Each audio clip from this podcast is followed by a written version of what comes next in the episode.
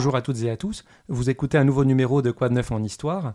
Je m'appelle Rassan Moubarak et dans cette émission, je reçois des historiennes et des historiens à l'occasion de la sortie de leur dernier livre.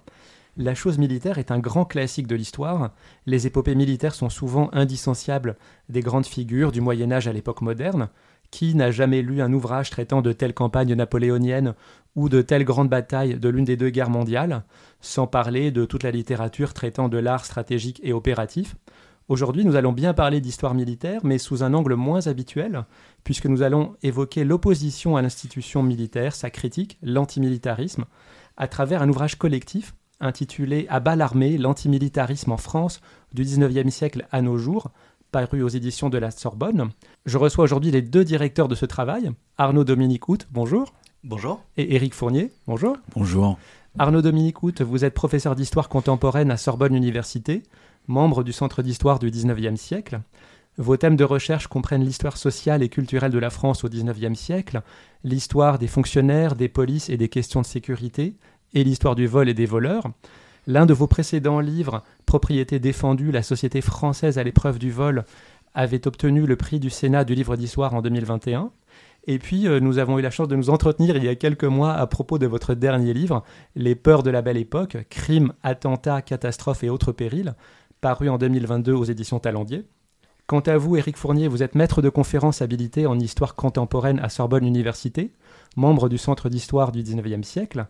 Vous avez notamment travaillé sur la commune et sa mémoire, et sur les mouvements révolutionnaires et la violence politique, notamment dans La Cité du Sang, les bouchers de la Villette contre Dreyfus en 2008, et puis La critique des armes, une histoire d'objets révolutionnaires sous la Troisième République, paru en 2019. Cet ouvrage constitue, si je ne me trompe pas, les suites d'un colloque qui s'est tenu en juin 2019 à la Sorbonne, Sorbonne où nous trouvons aujourd'hui. Merci beaucoup Arnaud Dominicout de nous recevoir. Commençons par euh, la définition que j'ai brièvement euh, esquissée en introduction. Qu'est-ce que l'antimilitarisme et le corollaire, comment on le différencie du pacifisme? C'est une des, premières grandes questions que l'on s'est posées, euh, tout simplement parce que le mot même d'antimilitarisme est un mot finalement assez récent et qui est en tout cas beaucoup plus tardif que l'objet qu'il désigne. Euh, si je ne me trompe pas, dans le Petit Larousse, l'apparition du mot antimilitarisme, c'est à la fin des années 1920. Alors que, on s'en doutait bien, l'antimilitarisme existe avant euh, et euh, on cherchait précisément un petit peu son point de départ pour pouvoir ensuite trouver une définition qui soit pas une définition a priori, mais qui soit une définition justement en résonance avec euh, un objet dont on se doutait bien qu'il avait une historicité et qu'il évoluait en fonction du contexte. Est-ce qu'il y a un lien entre antimilitarisme, sa, euh, verve finalement, et euh, le fait d'être en temps de paix ou en temps de guerre? Je pense bien sûr à l'union sacrée au moment de la Première Guerre mondiale, mais est-ce que c'est quelque chose qu'on retrouve dans toutes les guerres? Est-ce que quand une guerre se déclenche, eh l'antimilitarisme est mis un peu en sourdine? C'est une question assez compliquée parce que je pense qu'il y a quand même des, différences selon les guerres, justement. Euh, mais euh, on, observe, par exemple, euh, dans la Première Guerre mondiale, des, tentatives de mobilisation antimilitariste, mais qui sont en fait très, très limitées et surtout vouées à un rapide échec. Moi, je, pense que ce qui complique d'abord le travail des antimilitaristes en temps de guerre, c'est la radicalisation de la répression. Mmh. C'est-à-dire que exprimer son antimilitarisme en temps de guerre, bah, c'est comme la désobéissance en temps de guerre, c'est puni plus lourdement que la désobéissance en temps de paix. Ça, c'est un premier élément. Et après, il y a une particularité euh, qui est peut-être celle notamment de la Deuxième Guerre mondiale, euh, qui est qu'on n'est plus dans le même registre de guerre. Et qu'on va pouvoir d'ailleurs combattre, faire la guerre, sans pour autant partager des opinions favorables à l'armée. on voit notamment dans le livre que les maquisards de la Seconde Guerre mondiale sont pas forcément amoureux de la chose militaire, loin de là. Ils sont même pour certains sans doute antimilitaristes, mais ils font la guerre au nom de valeurs et euh, indépendamment de l'uniforme. Oui, alors on pourrait rajouter quelques cas extrêmes d'antimilitarisme sous les armes. Donc ça peut prendre la forme paroxysmique euh, du meurtre euh, de l'officier par ses propres hommes. Donc on voit à quel point ce sont tout de même une extrémité à laquelle on n'a recours que très rarement. On a des cas attestés pendant la guerre du Vietnam, par exemple, à la fin de la guerre. Il y a des formes aussi plus construites après la révolution de février en Russie, le décret numéro 1 du soviet de Pétrograd place les officiers sous le contrôle des soviets de soldats. Donc là, on a une tentative, à ma connaissance, unique dans l'histoire, d'une armée qui continue pour un certain temps la guerre étrangère contre l'Allemagne, avec le manque de motivation que l'on connaît, et qui essaye euh, d'accomplir une des attentes antimilitaristes les plus fortes, c'est-à-dire briser finalement l'autorité de l'officier. Le livre traite, c'est vrai, dans sa dernière partie, de l'antimilitarisme à l'étranger, en Allemagne, aux États-Unis, en Russie, au Brésil, il me semble aussi. Mais le gros de livre traite bien sûr de la situation en France, et notamment à partir du second 19e siècle. Euh, Éric Fournier, c'est vrai que l'armée issue de la Révolution et euh, particulièrement glorieuse sous l'Empire jouissait à l'époque euh, d'un prestige particulier dans le pays. Comment expliquez-vous les germes de l'antimilitarisme au 19e siècle? Alors, en fait, il y a deux modèles d'armée concurrentes. La première, c'est celle du citoyen soldat, du volontaire de 1792 qui triomphe à Valmy, euh, du sans-culotte, du garde national, qui entretient avec la hiérarchie militaire un rapport faible, ou en tout cas qui euh, conteste comment dire, la toute-puissance des officiers et des galons. L'autre modèle, c'est le modèle d'une armée professionnelle ou semi-professionnelle. On peut considérer que quand on est enrôlé pour 7 ans, ça devient un métier. Une armée semi-professionnelle avec des officiers de métier. Et ces deux modèles sont en tension. Mais malgré tout, il y a des euh, difficultés à clasher ce qui va être à gauche ou ce qui ne va pas l'être. Par exemple, beaucoup d'insurgés révolutionnaires en France lors du premier 19e siècle sont des sous-officiers de métier ou des officiers libéraux. En ce temps-là, le libéralisme est révolutionnaire. Donc, malgré tout, l'armée jouit à gauche d'un fort prestige. Ça reste l'armée euh, de la Révolution, quelle que soit sa forme. Et le basculement, mis en évidence dans le livre par Vincent Robert, ce sont les massacres de juin 1848. Et là apparaissent les premières formes d'antimilitarisme un peu construites, sans que le mot ne, soit explicitement formulé. On ne le trouve pas, ou vraiment marginalement, mais de mémoire, on ne le trouve pas. Et euh, lors de la Commune de Paris, qui est une guerre civile entre deux formes de république, une république sociale une république conservatrice, cette question est une ligne de partage, c'est-à-dire du côté de la République sociale de la commune, le peuple en armes rejetant très explicitement le militarisme, c'est-à-dire l'officier. Ça c'est insupportable. Ce sont des bataillons presque autogérés. Ah, c'est pas forcément ce qui marche le mieux du reste. Et de l'autre côté, l'armée professionnelle de Versailles, une chaîne de commandement très stricte. Et là, on voit très bien à quel point cette haine du militarisme, qui aboutit à la destruction de la colonne Vendôme, c'est énoncé comme tel, par exemple, cette haine du militarisme structure l'antagonisme et la guerre civile. Et voilà les germes, finalement, de l'antimilitarisme au XIXe siècle. Vous avez parlé du clivage gauche-droite. Est-ce que euh, dans la grille de lecture, on pourrait ajouter les différences de classe sociale. Parce que notamment au XIXe siècle, il était possible d'acheter un remplaçant mm. et donc de se soustraire au service militaire. Et donc euh, les bourgeois notamment euh, pratiquaient cela pour le fils aîné euh, et l'héritier de la famille. Donc est-ce qu'il y a aussi une opposition sociale plus que droite-gauche Aussi, c'est effectivement, tant que la conscription n'est pas universelle ou tendant à l'être, c'est-à-dire à la fin du XIXe siècle pour la France, toutes les catégories un peu aisées, c'est-à-dire bourgeois, riches fermiers ruraux peuvent effectivement euh, payer un remplaçant pour eux leurs enfants. Donc finalement, l'antimilitarisme dans les catégories euh, les moins pauvres de la population n'est pas un impératif puisqu'on peut y échapper. Et on va plutôt retrouver cette hostilité dans les catégories euh, effectivement les plus pauvres, mais avec des stratégies d'adaptation. C'est-à-dire certains très pauvres se disent finalement l'armée ou autre chose, parce que quand on paye un remplaçant, il faut bien que quelqu'un accepte de remplacer euh, moyennant paiement.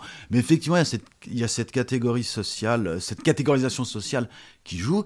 Et quand le service devient universel, là, on voit effectivement, sous la plume d'écrivains euh, bourgeois ou bien nés, une critique de la caserne qui n'avait euh, aucune raison d'être auparavant, finalement. On a parlé des événements de juin 1848. Je fais un petit rappel. il s'agissait bien sûr des fusillés euh, parisien des journées de 1848. Euh, euh, en cette année-là, la crise économique et sociale qui avait causé la révolution de février ne s'estompe pas. Et donc en juin, les ouvriers parisiens manifestent contre la, fermeture des ateliers nationaux. Cette répression est conduite dans le sang et aboutit à plusieurs milliers de morts. Et à l'automne de cette année, le journaliste Ernest Leblois publie ce qui est peut-être le premier brûlot antimilitariste, Arnaud Dominique Hout. il s'intitule Le soldat loup-garou. Qu'est-ce qu'on y lit? C'est très intéressant et c'est ce que montre Vincent Robert parce que ce, livre, on l'avait totalement euh, ignoré, hein, tout le monde l'avait oublié, euh, et il montre que c'est d'abord un, feuilleton publié dans la presse, qui devient ensuite une petite brochure, un livre, qui circule d'ailleurs de manière assez curieuse, parce que 20 ans après, on le retrouve en Belgique. Enfin, on voit que il y a eu un certain succès. C'est un, petit ouvrage qui prend la forme d'une fable paysanne, d'une parabole, et qui au fond euh, explique à travers euh, l'histoire justement euh, d'une histoire de loup-garou tout simplement, qui explique que les paysans enrôlés pour le service militaire sont transformés en réalité par l'armée, transformés enrôlés et donc finalement convertis à, un nouveau modèle. ce qui est très intéressant aussi, c'est que le livre dénonce explicitement finalement le rôle de la colonisation et de notamment la conquête de l'Algérie par les troupes françaises qui contribuent à euh, endurcir, mais donc aussi à brutaliser finalement ces soldats, à les rendre plus violents, plus dangereux.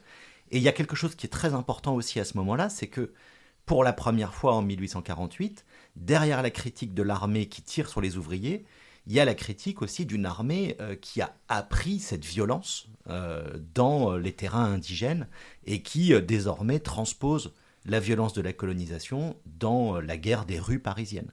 Donc il y a tous ces éléments-là dans un petit ouvrage qui finalement euh, déjoue un petit peu les règles de censure, hein, à un moment où justement, euh, en 1848, on peut exprimer des idées plus radicales, et qui par conséquent traduit, reflète sans doute l'existence d'un sentiment antimilitariste à cette époque-là.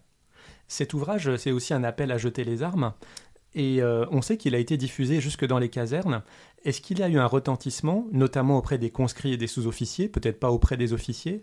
Et est-ce que ces écrits, euh, lui comme d'autres, ont contribué à la survenue d'un antimilitarisme militaire, finalement, de caserne Alors là, en l'occurrence, la la chronologie finalement ne joue pas en faveur du livre, puisque euh, à partir de 1852, euh, la reprise en main du Second Empire fait qu'on a une sorte de glaciation. L'antimilitarisme dans les années 1850-60, euh, finalement, à supposer qu'il existe, il serait très rapidement réprimé. C'est pour ça que 1848 est un peu une sorte de, à la fois de départ, mais aussi de faux départ, puisqu'il n'y a pas la possibilité de structurer durablement un courant idéologique antimilitariste. Et de ce point de vue, c'est plutôt après la Commune de Paris, et avec la Troisième République, qu'on va pouvoir trouver dans les casernes des euh, mobilisations antimilitaristes, des appels à la mobilisation, alors qui viennent principalement des milieux syndicaux, des milieux révolutionnaires, euh, qui vont comprendre justement que dans une caserne où les soldats sont aussi des citoyens, euh, bah, on peut essayer de mobiliser leurs réflexes revendicatifs. Vous écrivez, Éric Fournier, que la commune sonne l'avènement de l'antimilitarisme révolutionnaire. Est-ce que ça veut dire que l'antimilitarisme est principalement cantonné à Paris? Non, pas du tout. De même que la commune a constitué un modèle euh, bien au-delà euh, du territoire euh, parisien, l'antimilitarisme se développe après la commune sous l'effet des anarchistes, très nombreux, des socialistes et surtout peut-être des syndicalistes révolutionnaires de la CGT qui, eux, essaiment sur tout le territoire. Donc cet antimilitarisme est répandu finalement sur l'intégralité du territoire métropolitain, j'exclus les, colonies, la situation est très différente, Arnaud Dominique l'a rappelé à, à l'instant, et cet antimilitarisme est porté par des figures qui peuvent avoir une audience euh, nationale, euh, des romans à succès, les sous-offres de Lucien Descaves qui se voient un peu partout, tardivement des euh, hommes politiques majeurs comme Jean Jaurès. Donc ça se diffuse bien au-delà de Paris. Ça concerne évidemment toute la population masculine qui est astreinte au service militaire. Et finalement, ça dépend essentiellement de euh, l'implantation militante locale. Est-ce qu'il y a un fort une forte présence syndicaliste révolutionnaire, socialiste ou anarchiste ou pas.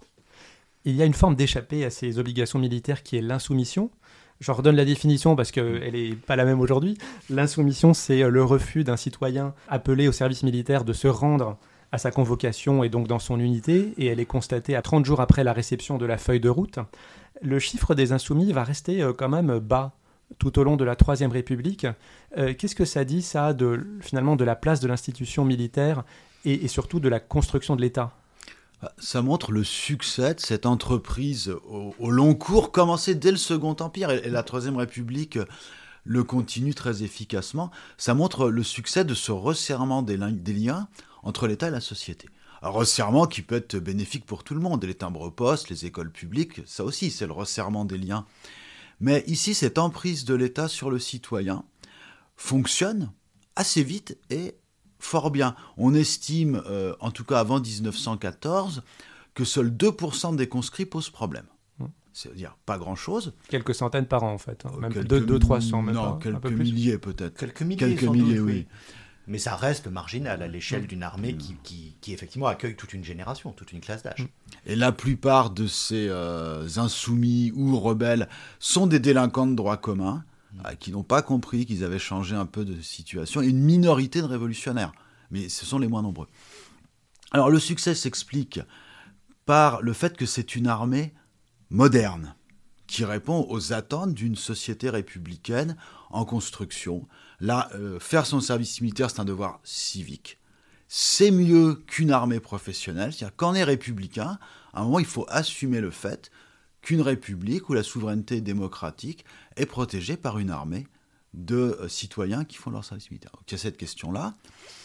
Il y a aussi une armée qui entre en résonance et contribue à construire les nouveaux codes de la masculinité. Alors ça aussi c'est très moderne. On passe d'une masculinité très agressive dans les deux premiers tiers du 19e siècle, duel, rix, bagarre, partout, partout, sur le travail, dans les cafés, dans les lycées c'était quand même très violent, à une masculinité plus disciplinée mais aussi plus apaisée. Donc peut-être plus facile à vivre aussi pour les premiers concernés.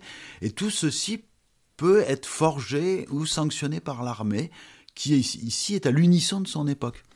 Et enfin, ceux qui tenteraient de se soustraire à leurs obligations militaires se verraient exposer une répression extrêmement violente, étudiée par Dominique Khalifa dans son livre majeur Biribi, euh, qui montre que les, compagnies disciplinaires et autres bataillons d'Afrique sont le moindre mal qui peut arriver à ceux qui tenteraient de s'opposer à l'armée, qui peuvent finir dans des bagnes militaires euh, abjects. Il n'y a pas d'autre mot. Tout à fait, avec une discipline épouvantable et qui constitue véritablement un repoussoir. Je pense juste pour rebondir sur ce que disait Eric, à une image qui est très intéressante, qui montre aussi la force d'attractivité nouvelle de l'armée. Ce sont toutes les cartes postales et les affiches, bons pour le service, bons pour les filles. Ça, c'est vraiment un imaginaire fin 19e où, pour la première fois, on va considérer que le service militaire est une étape de la virilité, une étape de l'entrée dans la vie adulte, et à partir de là, se soustraire à cette obligation, devenir un insoumis, c'est pas seulement entrer en conflit contre l'armée et contre l'État, c'est entrer en conflit contre les valeurs dominantes d'une société. Donc finalement, ceux qui euh, luttent contre l'institution militaire, ce sont les révolutionnaires, les anarchistes, les socialistes vous écrivez, alors pas vous directement Arnaud Dominique, mais que l'antimilitarisme est le dénominateur commun des révolutionnaires, un peu comme l'anticléricalisme est le dénominateur commun des forces de gauche. Comment cette idéologie se traduit dans les actes Parce que vous distinguez les actes défensifs des actes offensifs. Mhm. Est-ce que ça veut dire que la violence est, est obligatoire quand on lutte contre l'institution militaire Alors en fait, il y a une gradation et je pense que une des idées qui nous tenait à cœur dans ce livre, c'était de montrer aussi que l'antimilitarisme, c'est tout un, toute une gamme de pratiques et d'attitudes. Alors, qui vont euh, évidemment des plus radicales, la, révolte ouverte, la mutinerie, mais dont les occurrences sont finalement très limitées hein, euh, par définition, puisque là on est sur des actes exceptionnels. mais si on redescend la gamme justement des attitudes, on a aussi des gestes de défi, on a aussi des publications, des chansons, et puis même des attitudes. Et je pense que ce qui est important, c'est de garder en tête que, par exemple, à la fin du 19e siècle, en même temps qu'il y a acceptation du devoir militaire, en même temps que l'écrasante majorité des jeunes gens font leur service militaire, ben, il y a quand même tout un répertoire d'images et de chansons antimilitaristes qui sont un peu le contrepoids, qui permettent justement euh, aussi de, de, rééquilibrer la balance. Alors ceci dit, sur la question euh, plus spécifiquement euh, militante de l'antimilitarisme actif, il y, a, des formes d'organisation euh, qui restent quand même euh, limitées. Hein. On n'a pas de parti organisé, mais on a un certain nombre de syndicats, notamment la CGT, qui vont faire de l'antimilitarisme un des leviers de propagande qui leur permet de toucher aussi les plus jeunes, de toucher les jeunes adultes. Euh, on va avoir un certain nombre de journaux aux franges du courant socialiste, notamment la guerre sociale de Gustave Hervé, qui vont de la même manière finalement utiliser le combat contre l'armée un petit peu, si vous me permettez l'analogie, c'est un vrai sujet de réflexion d'ailleurs, un petit peu comme aujourd'hui, la mobilisation contre la police peut être un levier de mobilisation de nouvelles catégories sociales. Mm. Et il y a quelque chose, je crois, de très comparable. Oui, d'autant plus qu'en ce temps-là, enfin notamment sous la Troisième République, le dernier recours du maintien de l'ordre ou du rétablissement de l'ordre, ce ne sont pas des forces, ou très peu des forces de police ou de gendarmerie, puisqu'il n'existe pas de troupes consacrées au maintien de l'ordre en France avant la fin des années 20 de mémoire. Et encore, elles sont peu nombreuses. Donc, le maintien de l'ordre ou son rétablissement incombe en dernier recours à une armée de conscrits. En gros, ce sont des jeunes d'une vingtaine d'années qui, jusqu'au début du XXe siècle, font leur service militaire assez proche de leur domicile qui peuvent être amenés à tirer sur des manifestants ou des grévistes euh, si euh, la lutte sociale euh, dégénère en émeute. Et cette réalité, le massacre de Fourmi le 1er mm. 1891, c'est ça. Ce sont des conscrits de la région du Nord qui tirent sur des manifestants et des manifestantes de la région du Nord. Ce constat rend absolument vital pour les organisations révolutionnaires la capacité à faire prendre conscience de classe aux conscrits, c'est-à-dire à faire en sorte qu'ils ne tirent pas sur les manifestants le moment venu. C'est tout le mouvement des crosses en l'air, c'est ça? Voilà, c'est ça, c'est, c'est le mot d'ordre chanté par le, cinquième couplet de l'international, crosse en l'air et rompons les rangs, et la suite, nos balles sont pour nos généraux. Donc ce geste de la crosse en l'air est quand même porteur d'une violence totale, c'est-à-dire faire feu sur ses officiers, comme au début de la Commune, le 18 mars 1871 à Montmartre. Et cet appel à mettre Cross en l'air est régulièrement scandé, crié, invoqué par le mouvement social dès qu'elle se retrouve face à la troupe, parce que les fusillades restent, euh, comment dire, rares, mais pas exceptionnelles. C'est-à-dire que régulièrement, euh, le risque d'être pris sous le feu euh, est envisagé pour les grévistes. Et donc, crosse en l'air, crosse en l'air, crosse en l'air, mm. est très régulièrement invoqué. Il faut, il faut rappeler un point, je pense, qui est très important dans la longue durée de l'histoire révolutionnaire française. La plupart des révolutions réussies en France, c'est parce que les forces de maintien de l'ordre se sont retournées. Euh, pendant la Révolution, en 1830, en 1848, c'est parce qu'à un moment, l'armée fait défection, euh, soit qu'elle euh, renonce au combat, soit même qu'elle retourne les armes.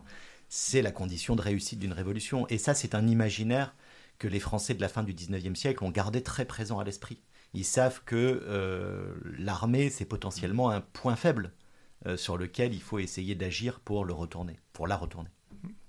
Comment évolue justement l'antimilitarisme à la fin de ce 19e siècle? Donc on est à la belle époque. Comment on peut l'analyser en essayant de se départir de la Première Guerre mondiale? Alors il y, a plusieurs éléments, euh, je pense, de contexte qui sont, qui sont importants. Il y a cette question du maintien de l'ordre qu'évoquait Eric à l'instant. Il y a une autre question en toile de fond qui est l'affaire Dreyfus, mm. euh, qui, euh, qui joue un effet un petit peu paradoxal, parce que dans le contexte de l'affaire Dreyfus, on pourrait imaginer un antimilitarisme qui se, qui se développe. Euh, on, voit bien que, évidemment, les, les, les principaux responsables de l'erreur judiciaire sont les autorités militaires. Pourtant, l'antimilitarisme ne va pas vraiment se développer massivement derrière l'affaire Dreyfus. en revanche, ce qui se développe dans la séquence des années 1900, dans la décennie des années 1900, c'est un nouveau discours sur euh, les droits de l'homme, et euh, notamment porté par la Ligue des droits de l'homme, créée en 1898. Et ce discours, il est très important, il touche euh, à de très nombreux domaines, l'armée, l'éducation, la justice, les colonies aussi. C'est l'idée qu'on ne peut pas tout faire au nom de la République. C'est l'idée que les droits de l'individu, il faut les prendre en considération. C'est l'idée que la raison d'État, finalement, ne peut pas être euh, invoquée à tout bout de champ. Et ça a des conséquences très pratiques. C'est que dans les années 1900, il y a toute une réflexion sur la discipline militaire. Et pendant quelques années, euh, du côté du haut état-major, du côté des officiers, du côté d'individus comme le général André, qui est ministre de la guerre à un moment donné, il y a cette idée que peut-être l'armée doit s'adapter à une société différente. Et on voit bien, c'est important, quand on s'intéresse à l'antimilitarisme, bah, c'est un jeu à, plusieurs acteurs, où l'armée elle-même est capable parfois de, de s'adapter à la demande, et euh, par conséquent, justement, d'essayer de, de, répondre à ce problème. Alors ceci dit, c'est un peu une fenêtre de tir brève. Je disais c'est la décennie des années 1900 parce que en réalité, euh, dès la fin de la décennie, la menace de guerre Mm. devient de plus en plus obsédante, le retour à l'ordre et finalement aux logiques anciennes est extrêmement fort, et l'antimilitarisme est euh, de nouveau de plus en plus condamné, et on cherche plus vraiment à l'écouter, on cherche plutôt à le réprimer. Est-ce que l'antimilitarisme devient inaudible au déclenchement de la Première Guerre mondiale? On l'a- dit, c'est l'union sacrée. Est-ce qu'après ce conflit, qui était censé être la der des der, est-ce qu'on passe à ce moment-là vraiment d'une lutte contre l'institution militaire à une lutte pour la paix? Est-ce que le pacifisme commence à ce moment-là à prendre le dessus? Alors, je, crois que ce sont deux choses qu'on peut assez largement dissocier. Euh, l'histoire du, mouvement pacifiste n'est pas forcément liée à l'histoire de l'antimilitarisme. Et l'histoire du mouvement pacifiste, c'est une histoire qui, qui déborde du champ de la guerre, puisqu'en fait le pacifisme était très puissant avant la Première Guerre mondiale. Et cette histoire-là, on, l'a un peu oubliée parce qu'évidemment, ils ont perdu. Ils ont perdu la bataille. Euh, donc, finalement, on a eu tendance dans l'historiographie à négliger un petit peu ces premiers pacifistes qui sont souvent présentés un peu comme des idéalistes. Alors qu'en fait, ils avaient vraiment une audience importante. hein. La liste des prix Nobel de la paix euh, des années 1900 le montre. Donc le pacifisme suit un petit peu sa propre ligne. L'antimilitarisme, en revanche, après la Première Guerre mondiale, bah, de la même manière, il va avoir euh, un petit peu de mal à, à- à- à trouver ses cibles. Mhm. Après la Première Guerre mondiale, la durée du service militaire est réduite. Euh, C'est très important parce que dans cette relation État-société, l'État est conscient qu'il ne peut pas aller trop loin. Il ne peut pas brusquer excessivement les populations, diminuer la durée du service militaire, euh, réformer le code de justice militaire, donc assouplir la discipline. C'est des outils pour rendre l'armée plus acceptable. Et donc, pour diminuer le potentiel de subversion qui pourrait exister. Cela dit, ce qui est nouveau après la Première Guerre mondiale, c'est le Parti communiste qui va utiliser, lui, pour le coup, euh, l'an- l'antimilitarisme d'une manière beaucoup plus forte. Sur cette intrication entre antimilitarisme et pacifisme, il y a un chapitre que j'ai beaucoup aimé, c'est celui sur les monuments aux morts, qui ont été euh, très nombreux à être construits. Beaucoup dénoncent la guerre, justement. Une minorité critique l'institution militaire. Euh, parmi ceux-ci, il y a celui de Levallois-Perret. Je en parle simplement parce que c'est, on n'est pas très loin, on est à Paris. C'est, on voit au premier plan de la sculpture un ouvrier qui brise l'épée pour l'utiliser à une œuvre de paix. Ce monument, d'ailleurs, a une histoire assez drôle parce qu'évidemment, il n'a pas été sans, euh, sans difficulté. Il a été inauguré en 1927, mais dès, dès novembre 1921, euh, lors, lors des commémorations du, du 1er novembre, le drapeau rouge est déployé en tête de cortège et l'adjoint au termine son discours en, en criant « Abat la guerre, vive la révolution internationale », ce qui provoque un tollé. Et d'ailleurs, ce, monument va être vandalisé euh, l'année d'avant son inauguration. Le visage de l'ouvrier est mutilé et l'épée est, endommagée. Que certains monuments aux morts, aujourd'hui, ne sont toujours pas inaugurés? Est-ce que c'est étonnant? Est-ce que c'est étonnant? Alors, on voit ici avec les monuments aux morts, euh, tout d'abord, l'élan patriotique qui a présidé globalement à l'érection des différents monuments aux morts qui sont ni pacifistes ni antimilitaires. Reste donc une minorité intrigante et on voit bien la différence entre le pacifisme qui finalement est acceptable parce qu'on peut très bien être pacifiste tout en étant euh, favorable à une armée forte en ordre de bataille qui précisément intimiderait euh, l'adversaire. Alors que l'antimilitariste, lui, euh, ne peut pas se satisfaire de cet état de fait. Et le fait qu'il ne soit toujours pas, pour certains, inauguré aujourd'hui, en revanche, est un peu étonnant. On peut plus y voir un, oubli ou le fait de les reléguer assez bas dans l'ordre euh, des priorités que une volonté, à mon avis, politique euh, construite. Oui, si, je peux rajouter euh, deux éléments, Eric, euh, je, je- pensais euh, à la question des fusillés pour l'exemple qui avait suscité euh, une levée de bouclier quand Lionel Jospin avait voulu leur rendre hommage en 1997. Et de manière plus anecdotique et plus récemment, euh, la chanson de Craon, qui est souvent interprétée aujourd'hui, euh, il y avait eu une, polémique euh, quand un préfet avait quitté bruyamment une manifestation scolaire parce que des élèves d'une école chantaient la chanson de Craon et les autorités de l'État s'étaient jugées offensées. C'est assez récent, hein, c'était en 2016 ou 2017. Ça montre bien qu'il peut y avoir encore des crispations sur ces questions-là, même si elles sont quand même assez anecdotiques. Éric Fournier, j'ai l'impression que vous avez envie d'entonner la chanson de Craon. Non, non je chante très mal par respect pour ceux qui l'ont entonné. On- à propos de, de ce monument aux morts de Levallois-Perret, on a dit que l'adjoint au maire avait brandi le drapeau rouge et Arnaud Dominique avait euh, parlé des communistes. Est-ce que justement, entre l'entre-deux-guerres, cette lutte antimilitariste devient le précaré des communistes? En grande partie, oui, parce que les anarchistes, beaucoup plus faibles qu'avant la Première Guerre mondiale, les anarchistes se réfugient dans un pacifisme absolu, incarné notamment par Louis Lecoing. Pacifisme absolu jusqu'à la guerre d'Espagne, où la question de la prise d'armes antifascistes se pose à nouveau.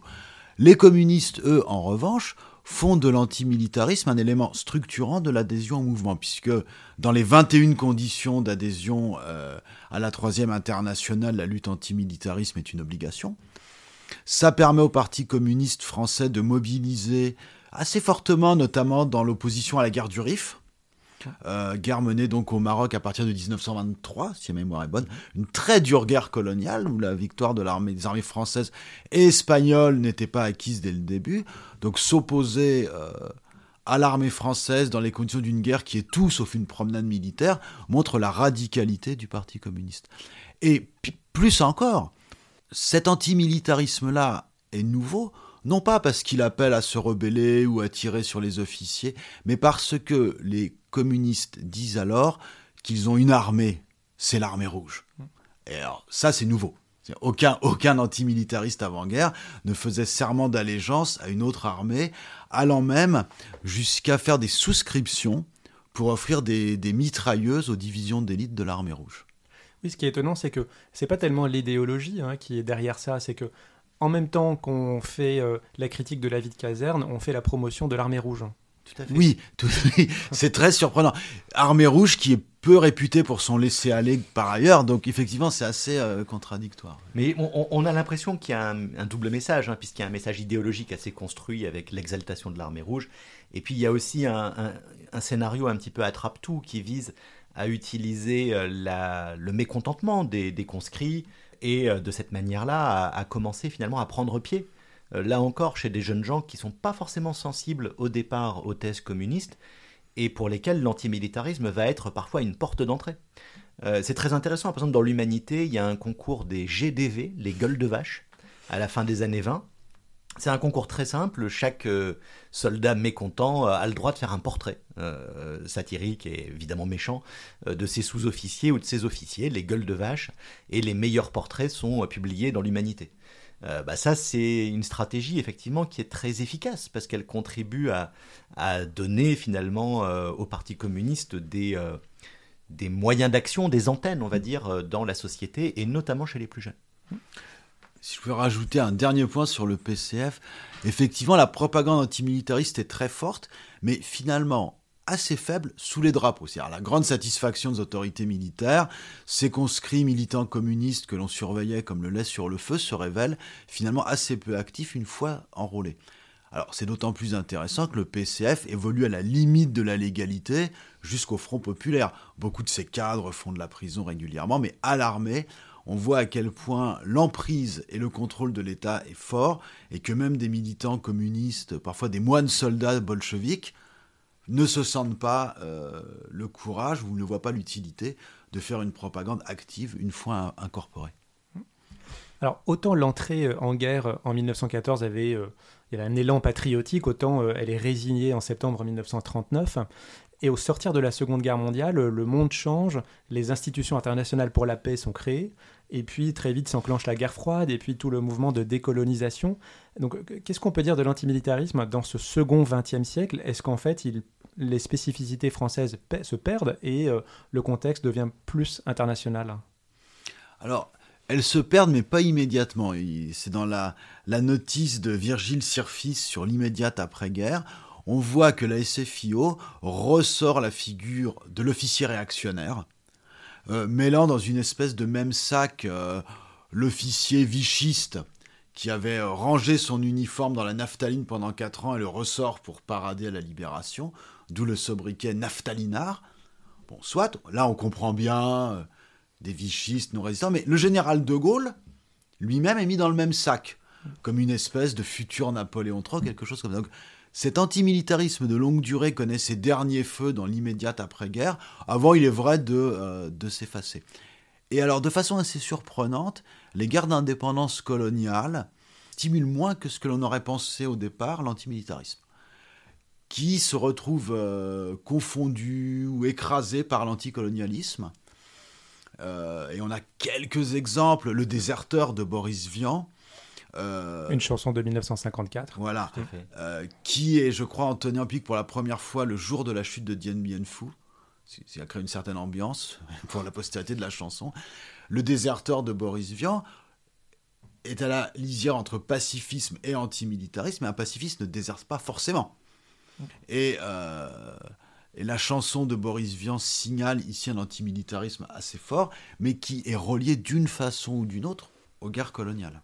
Oui, on, a vraiment le sentiment dans les années 1950 euh, d'un glissement des priorités. Et effectivement, l'antimilitarisme à ce moment-là euh, est finalement périphérique par rapport aux, revendications euh, anticoloniales, mais aussi aux, craintes justement dans un contexte de guerre froide, d'opposition plus massive.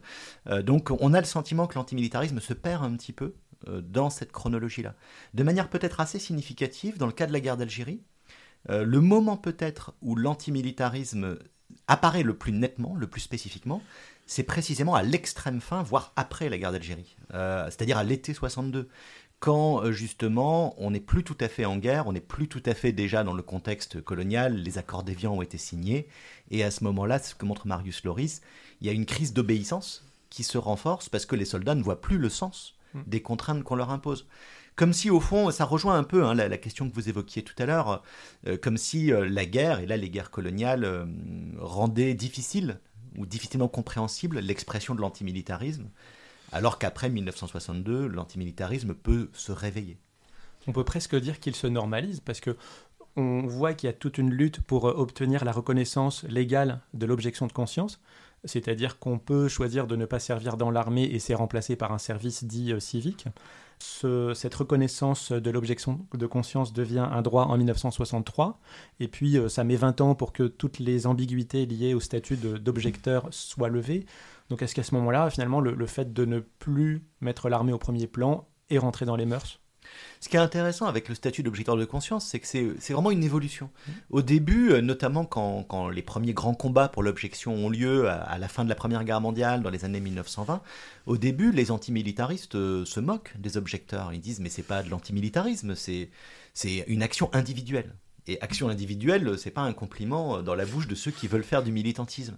Donc, au début, ils comprennent pas trop l'intérêt. Quelqu'un comme Louis Lecoing, est très réservé, voire hostile face aux objecteurs.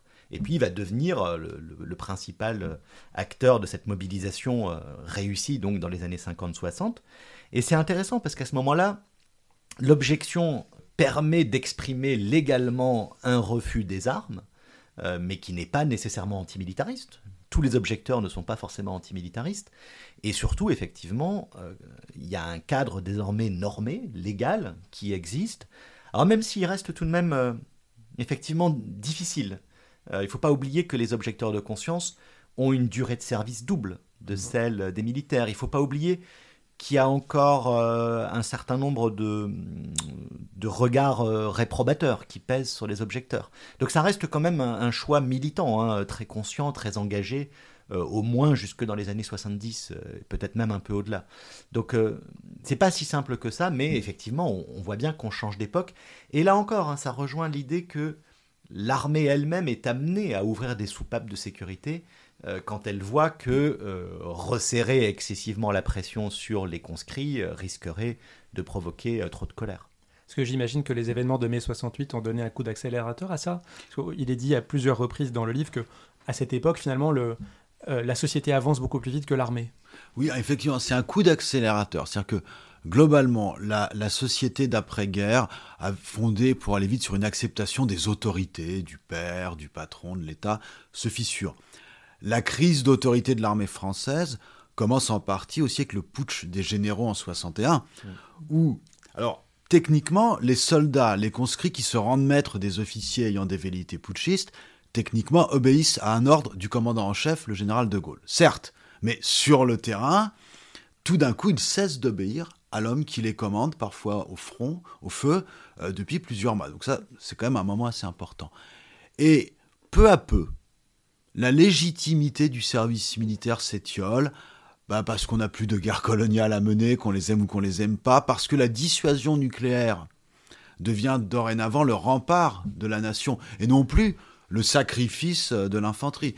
Donc dans ces conditions, l'utilité du service militaire, même pour des jeunes qui seraient favorables, apparaît moins nette.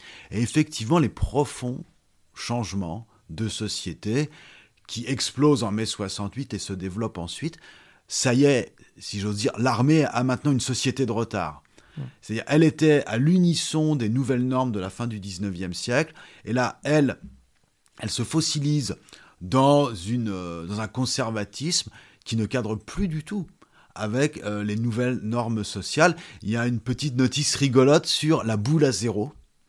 C'est-à-dire qu'à partir du moment où la mode masculine implique des cheveux plus longs, la coupe militaire est de moins en moins acceptée à mesure euh, que les cheveux des civils poussent.